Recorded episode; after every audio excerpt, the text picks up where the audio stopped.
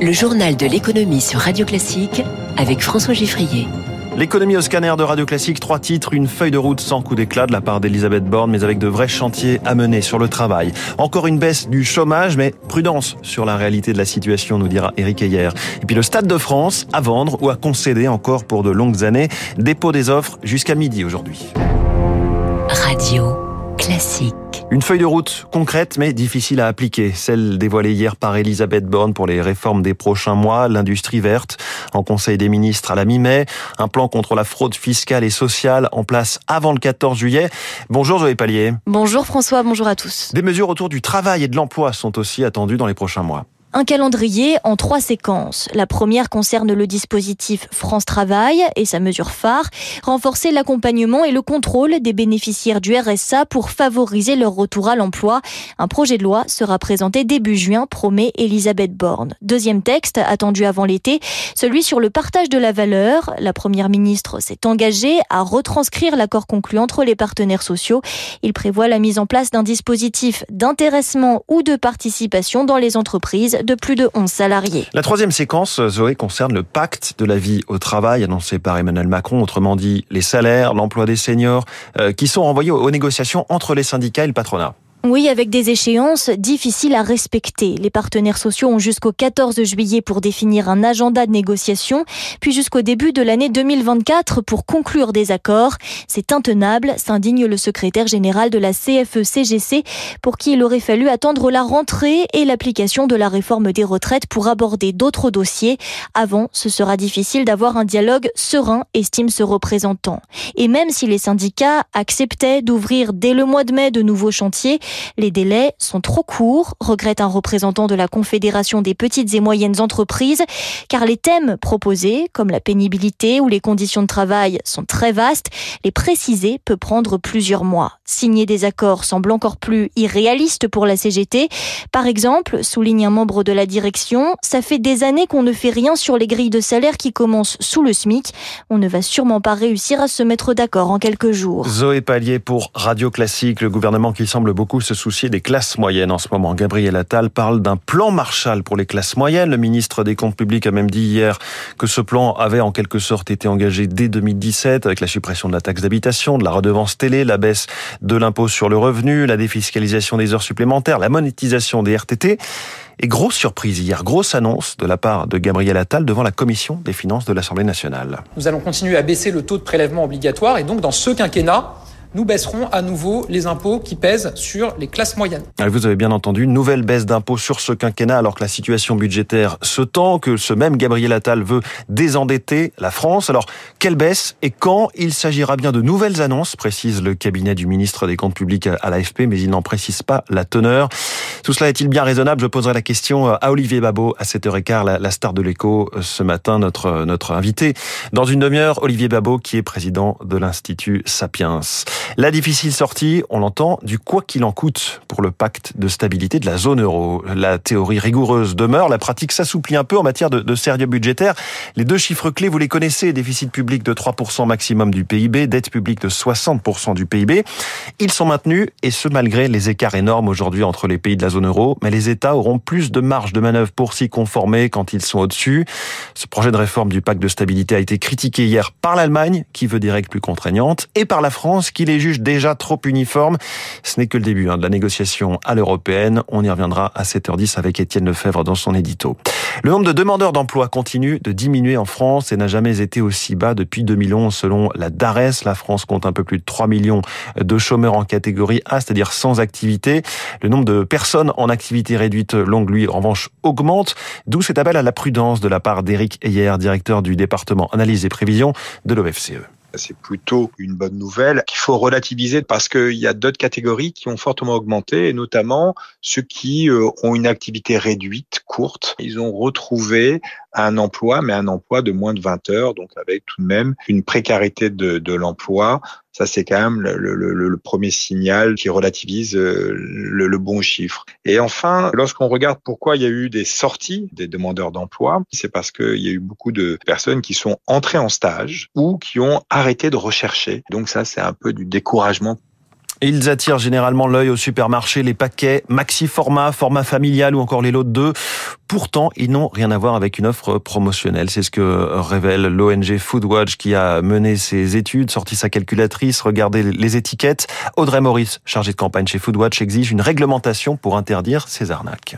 On a comparé dans les rayons des formats classiques et des formats spéciaux euh, et on a trouvé des produits dont le format spécial augmentait au kilo jusqu'à 28% plus cher que son format classique. C'est des augmentations de prix qui sont invisibles euh, pour le consommateur ou en tout cas très difficiles à démasquer. Il faut scruter les étiquettes et pourtant euh, qui sont indécentes en période d'inflation. Foodwatch avait déjà interpellé les distributeurs en 2020. Trois ans plus tard, et le constat est le même. Ces arnaques au prix, elles existent toujours dans les rayons. Si les distributeurs ne veulent pas mettre fin à ces abus et à ces pratiques malhonnêtes, seule une réglementation peut les y contraindre. La saison des résultats d'entreprise continue. Quelques points clés. Meta, maison de Facebook, WhatsApp et Instagram rassure le marché car même si son bénéfice trimestriel net recule d'un quart en un an, c'est mieux que prévu grâce à son recentrage sur la pub et grâce aux coupes massives dans ses effectifs. Samsung souffre du ralentissement économique, moins de puces vendues et vendues moins cher, bénéfices trimestriels les plus bas depuis 14 ans pour Samsung. En France, en revanche, deux groupes du CAC 40 affichent leur solidité grâce à leur capacité à faire passer des hausses de prix. Danone et Michelin, la preuve, le volume de vente de Danone a gagné seulement 0,2%, mais son chiffre d'affaires prend 11, 6,6%. Chez Michelin, les volumes baissent de 6,6%, mais le chiffre d'affaires progresse de 7%. Le groupe ADP, lui, dépasse son chiffre d'affaires d'avant-crise au premier trimestre, 1 milliard 200 millions d'euros. C'était moins d'un milliard 100 à la même période de 2019. Côté fréquentation des aéroports, on est à 95% d'avant Covid sur les trois premiers mois de l'année. Et pour l'ensemble de 2023, ce sera entre 95 et 105% du trafic voyageurs de 2019 selon ADP pour l'ensemble de ces 30 aéroports dans le monde. Du côté des marchés financiers, Dow Jones a reculé de 0,68% hier, le Nasdaq a progressé d'un demi pour cent, le CAC 40 a reculé de 0,86 à 7466 points. Si vous avez quelques centaines de millions d'euros de côté et l'envie d'investir dans un bien immobilier totalement exceptionnel, quoiqu'un peu exposé au vent, le Stade de France joue son avenir aujourd'hui. C'est à midi la dernière limite pour participer à l'appel d'offres lancé par l'État, actuel propriétaire du bâtiment. Deux options, une vente ou bien une nouvelle concession comme celle attribuée à Vinci et Bouygues depuis 25 ans. Bonjour Vincent Chaudel. Bonjour. Vous êtes économiste du sport, fondateur de l'Observatoire du sport business et de In Sport. Qui peut être intéressé par la reprise du Stade de France alors longtemps, l'État espérait que la Fédération française de football ou la Fédération française de rugby soient en capacité de, reprendre. Si on prend le cas du rugby, ça a longtemps été un, sujet. Hein. La Fédération française de rugby avait d'ailleurs pour projet de construire son propre stade à, à Évry, mais c'est très onéreux d'avoir un stade tel que le Stade de France. Hein. On est dans les plus de 500 millions d'euros.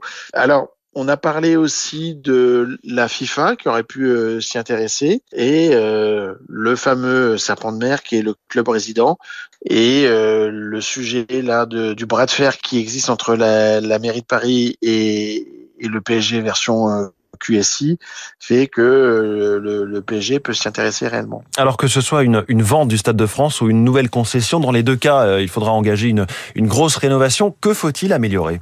Alors, si vous deviez euh, en faire un stade de football, par exemple, euh, la piste d'athlétisme est un handicap parce qu'elle éloigne énormément le public de la pelouse et c'est un des freins majeurs. C'est-à-dire que si vous comparez euh, ce stade avec l'Emirates, par exemple, d'Arsenal, qui, sur certains aspects, peut peut être euh, similaire, eh bien, vous n'avez pas du tout la même ambiance, vous n'avez pas du tout la même proximité avec la pelouse et les acteurs du jeu. C'est à ce niveau-là qu'il faudrait euh, imaginer des, des aménagements. Et comment mieux remplir le Stade de France et plus souvent?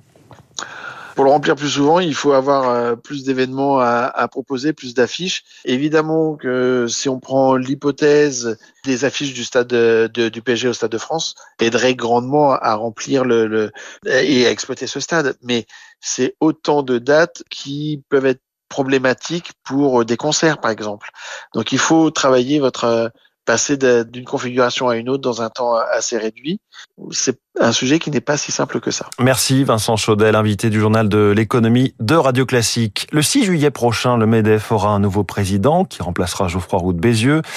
Sur les rangs, il y a quatre candidats et Radio Classique, dans son podcast Secret de dirigeants, vous propose de découvrir les trois principaux. Céline Cajolis a d'abord demandé à Patrick Martin, le favori, ce que ces cinq dernières années en tant que numéro 2 du MEDEF lui avaient apporté en termes d'expérience. J'ai acquis de l'expérience, je me suis constitué un carnet d'adresses et c'est important euh, dans la fonction de, de président du MEDEF.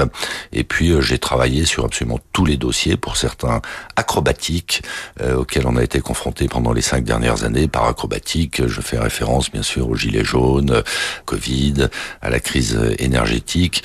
Voilà, donc je suis beaucoup plus aguerri. Ça ne me garantit pas une victoire, mais je pense que je suis plus crédible que je n'étais en 2018. Deuxième candidate, Dominique Carlac, et cette question, quelle serait sa première décision si elle devenait patronne du MEDEF? C'est d'installer un grand chantier sur le travail et sur le rapport au travail, et donc le grand chantier sur le travail tout au long de la vie en compétences, en mobilité, avec tous les chantiers qui vont avec. Et la deuxième décision, c'est de mettre en parallèle un grand chantier sur la souveraineté durable de nos entreprises. Et donc finalement, c'est de vous dire, on met un chantier en place sur la compétitivité et l'attractivité en même temps. C'est vraiment les deux, euh, les deux sujets que je veux traiter en parallèle. Et puis il y a l'outsider Pierre Brageux qui lui veut donner un, coup de fouet au MEDEF. Je suis là pour porter une candidature de conviction, d'action. À chaque époque son MEDEF, les temps ont complètement changé sur le plan politique, économique et social et je veux retrouver un MEDEF euh, acteur, contributeur et leader. Donc euh, je suis là pour qu'on remette l'entreprise au centre du jeu. Je pense que c'est extrêmement important. L'entreprise doit être remise au, au, au cœur du système. Pourquoi? Parce que c'est l'entreprise, à mon avis, qui est le maillon central de la chaîne de notre société. Voilà, trois euh, candidats à la présidence du MEDEF que vous pouvez écouter donc euh, dans le podcast Secret de dirigeants, podcast euh, de Radio Classique signé Céline Cajoulis, qui est donc déjà disponible sur les plateformes. Enfin, le quatrième candidat, c'est Guillaume Kérou, président de la Chambre de commerce et d'industrie des Yvelines. Lui, vous pourrez l'écouter mardi, mardi prochain, 7h15 dans les Stars de l'écho en direct. Il est 6h56, dans un instant, sauvons la planète.